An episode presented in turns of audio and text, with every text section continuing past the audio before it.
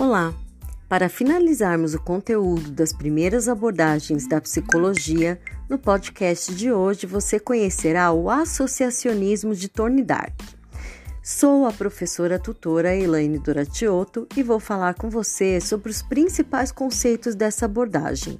O associacionismo foi a primeira teoria da aprendizagem na psicologia, Thorndike acreditava que a aprendizagem se dava por um processo de associação de ideias, por isso o nome associacionismo, destacando que a aprendizagem acontecia das ideias mais simples às mais complexas.